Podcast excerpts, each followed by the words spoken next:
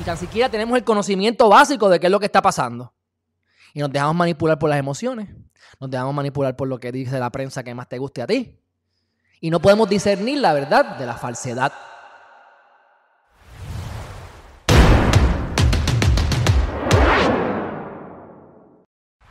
El gobierno se supone que esté metido en todo. Es lo que debemos cuestionarnos. Yo creo que han habido épocas que eso puede haber sido viable. Sabemos que todo lo que ha pasado en el, pasado, revalgo la redundancia, no ha funcionado. El comunismo no existe. El comunismo real realmente nunca ha existido.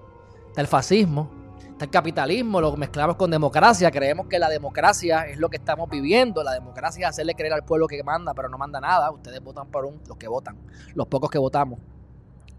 Votan por un legislador porque el legislador tiene unas promesas que no cumple y hace lo que le da la gana. Así que no hay democracia. Cada vez que el gobierno interviene en exceso, excesivamente, en, en nuestras cosas privadas, lo que hace es meter la pata porque no tiene ni la capacidad para hacer negocio. Capacidad, quiero decirle, el conocimiento. Quien tú pones ahí a liderar en el gobierno, en una agencia como este señor, y no estoy hablando mal de él, he dicho que me cae bien, que, que una buena impresión cuando lo conocí años atrás. Pero ellos les importa el ego, ellos les importa que, y no digo a él nuevamente, puede ser un legislador. ¿Dónde están los contratos? ¿Cómo puedo cabildear para donde mí? ¿Ah? Y van a ver cómo yo puedo beneficiarme, no cómo yo puedo beneficiar al país a costa de yo no beneficiarme. Porque, por ejemplo, si a mí me dicen, vamos a hacer un negocio, y el negocio son 50 millones de pesos en carretera o en una pinturita, porque eso se ve en nada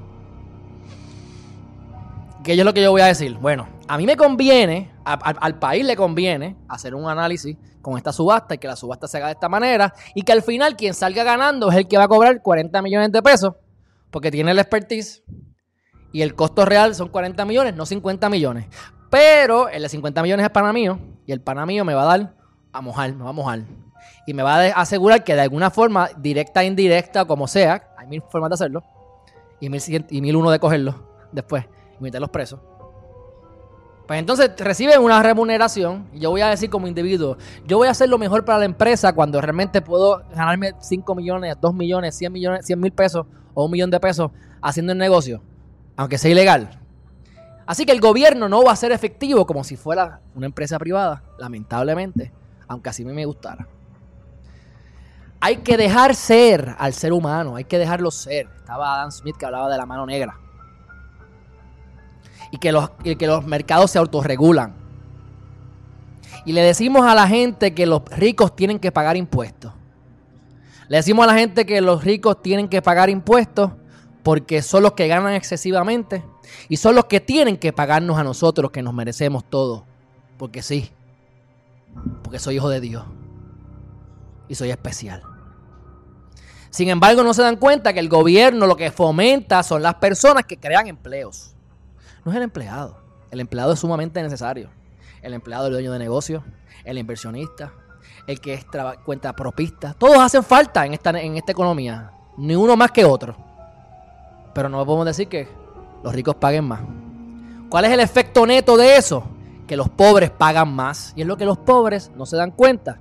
¿Y qué es la democracia? Si tan siquiera vamos a votar.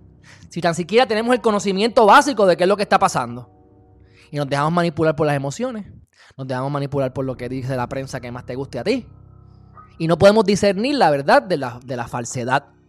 Si hablamos de cosas, por ejemplo, económicas y hablamos de las criptomonedas que saben que me gusta, y me vas a decir a mí que X moneda va a llegar a 100 dólares, si tú tienes el conocimiento, que no es, no es muy amplio, con un poquito de conocimiento, tú haces la matemática y sabes que no va a pasar, que te está cogiendo de estúpido.